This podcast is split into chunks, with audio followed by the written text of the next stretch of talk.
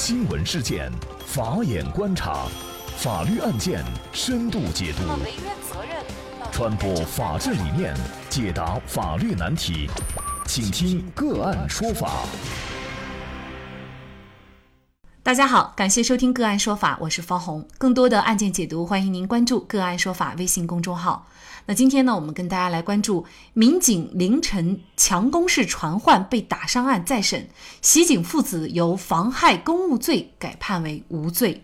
那么，据上游新闻报道，一九四八年出生的陆远明家住贵州省桐梓县城郊村三组。那他家呢是一栋三层高的楼房。一九九八年的十一月九号凌晨一点左右。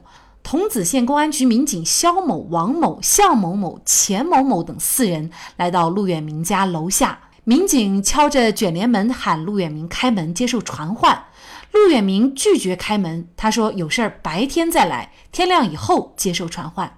他还嘱咐儿子陆安强，如果民警强行冲进来就自卫。肖某急忙向桐梓县公安局领导汇报，请求增派警力执行传唤。很快呀，副局长张某就带着刘某、钱某、付某等人赶来增援。副局长张某在门外说：“陆远明接受传唤，有传唤证。”而陆远明仍然拒绝开门，坚持说天亮再说。陆远明拒绝开门接受警方传唤，副局长张某就下了强攻的命令。他还调来了消防车。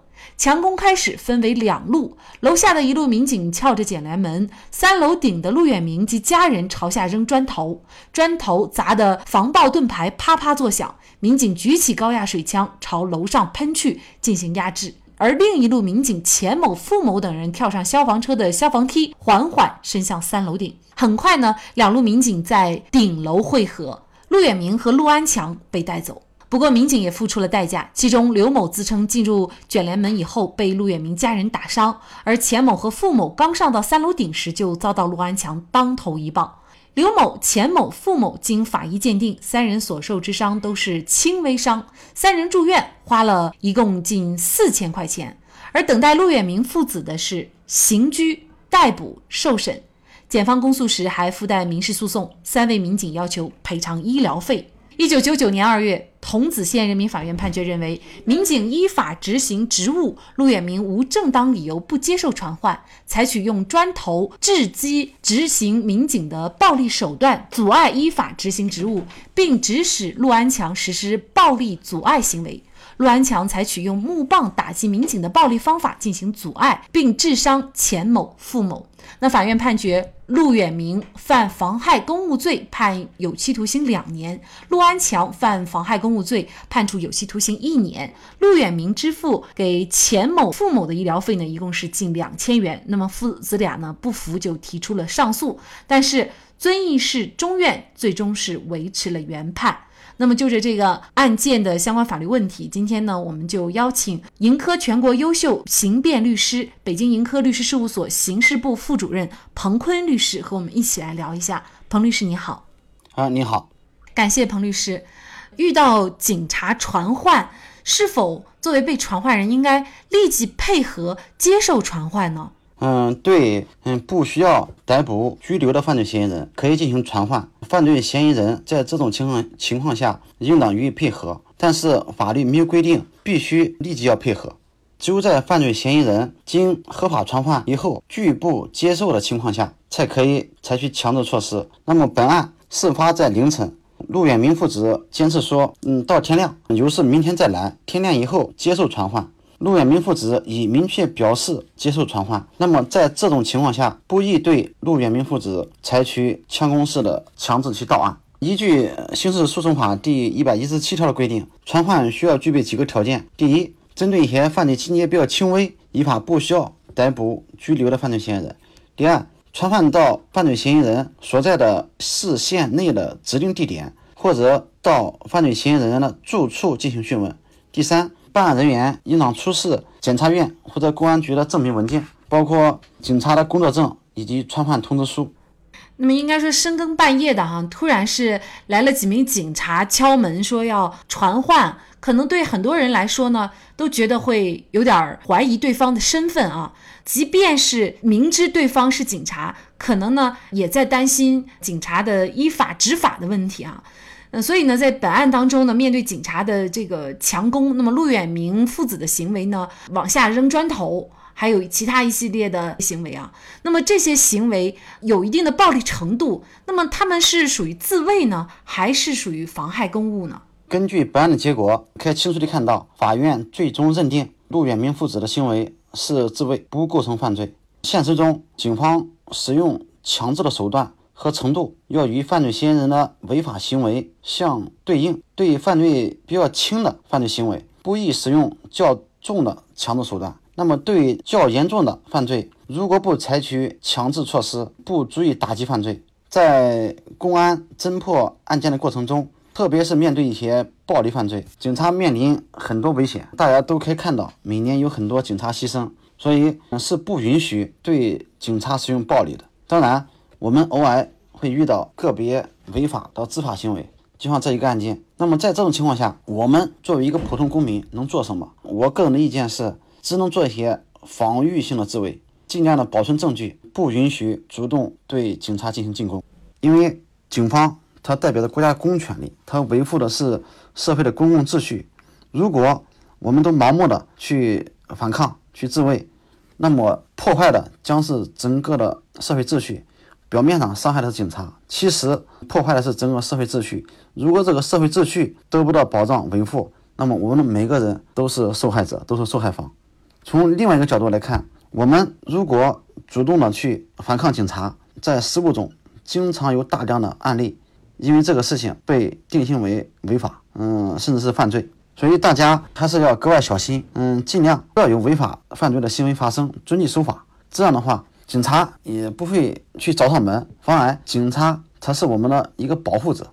那这个案件呢，最终呢是云南省高院进行了再审。那么法院审理认为呢，桐梓县公安局传唤陆远明在一九九八年的十一月九号到该局接受讯问。那么一九九八年十一月九号凌晨一点左右呢，民警到陆远明的住宅执行传唤的时候，陆远明称天亮以后接受传唤，并且呢没有超过指定时间，不能认定他。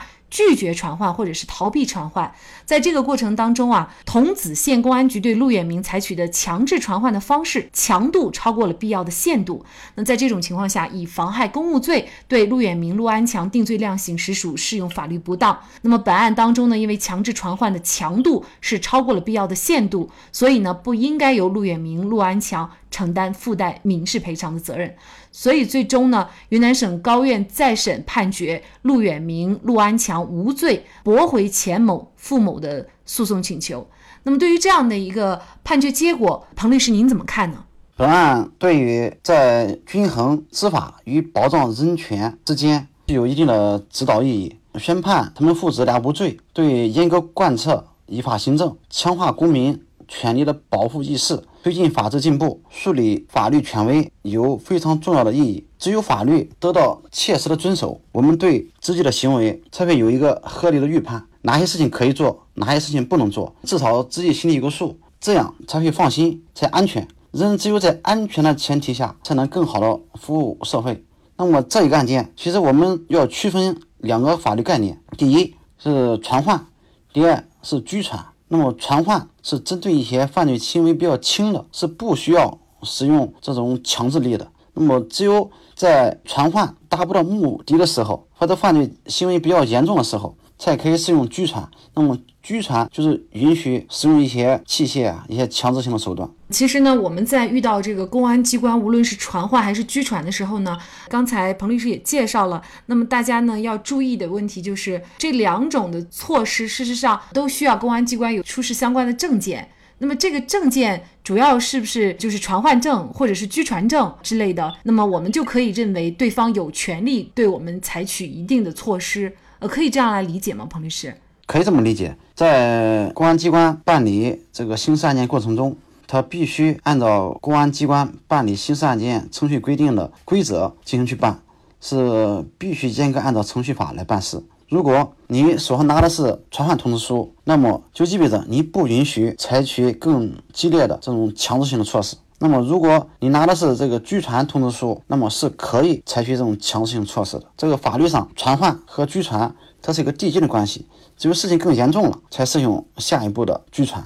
那么当然，这起案件当中呢，就是执法的尺度有些过了。呃，实际上呢，我觉得执法的尺度，它在。另外一个角度也反映了对公民权的一个尊重和保障。就比如说，目前呢有一段上海某地这个民警执法的视频走红网络啊，被很多这个网民评价为教科书式的执法，就是大家很认同这样的一种执法方式。可能呢，这就是因为执法者做到了公开、公平、公正，而且呢还能做到有理、有据、有节。那么这个事件呢是发生在二十年前，尽管呢这个改判的时间呢已经是去年。的十月份才再审改判，但是呢，正义还是最终来到了。通过这个案件，也通过最近的这个教科书式执法呢，其实也提醒我们的执法人员，也包括我们的老百姓，就是依法执法。同时呢，我们也应该守法。当然了，在守法的过程当中，如果遇到我们的权利是被侵犯，那么也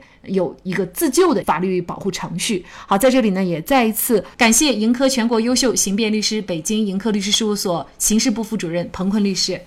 那么大家如果想获得我们本期节目的全部图文推送，大家可以关注我们“个案说法”的微信公众号，公众号里面搜索“个案说法”就可以找到我们加以关注了。您输入“传唤传唤”，就可以获得今天节目的全部推送。另外呢，我们的公众号里面也有对过去二百多期节目进行了分类。我们把它们分为了民事、刑事、婚姻家庭、行政类案件，大家可以根据自己的需要啊进行查看。另外呢，里面也有我们嘉宾的详细介绍。如果您在生活、工作、生意当中遇到一些法律问题，寻求解决，也欢迎大家向我们进行咨询。您可以直接添加幺五九七四八二七四六七的微信号进行咨询，也可以直接电话咨询。为大家提供法律服务的都是我们个案说法邀请的节目嘉宾，他们都非常的专业、资深和负责任。如果您觉得我们的节目对您有帮助，那支持我们的方式就是关注我们的公众号进行转发分享。感谢您的收听，我们下期节目再见。